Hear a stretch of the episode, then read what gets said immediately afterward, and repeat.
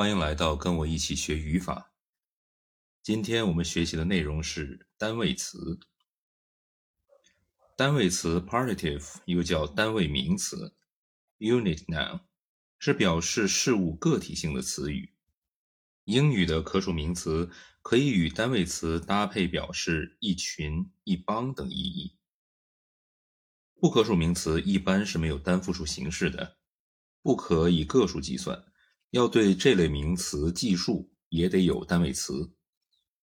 英语单位词大都借用普通名词，因此一般都有词汇意义。它们大体可以分为以下几类：第一类，一般表示个数的单位词。这类单位词包括 piece、bit、item、article，它们的搭配能力很强，特别是 piece、bit。一般不可数名词通常都可以与它们搭配，例如，a piece of advice, a piece of armor, a piece of bacon, a piece of bread, a piece of cake, a piece of ice, a piece of information, a piece of land 等等。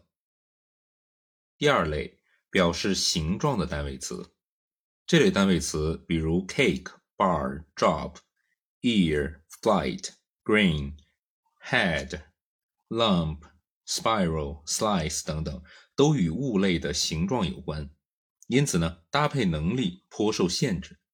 例如，a cake of soap, a bar of chocolate, a drop of water, an ear of corn, a flight of stairs, a grain of sand, ten head of cattle, a bundle of firewood. a lump of sugar, a spiral of incense, a slice of meat。第三类表示容积的单位词，这类单位词呢，比如 bottle、bowl、pail、bucket、glass、cup、handful、spoonful、truckload、lorry load 等等，都是一些表示容积的普通名词，搭配能力也比较强。例如。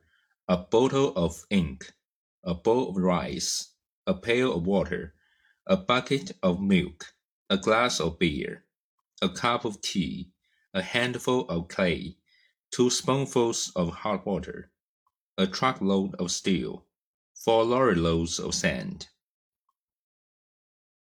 第四类表示动作状态的单位词，这类单位词比如 fit, peal, flash display 等等，通常呢只限于某些固定搭配，例如 a fit of anger, a fit of coughing, a fit of laughter, a fit of fever, a peal of applause, a peal of laughter, a peal of thunder, a flash of hope, a flash of light, a flash of lightning, a display of courage, a display of force a display of power, a display of skill, a display of fireworks。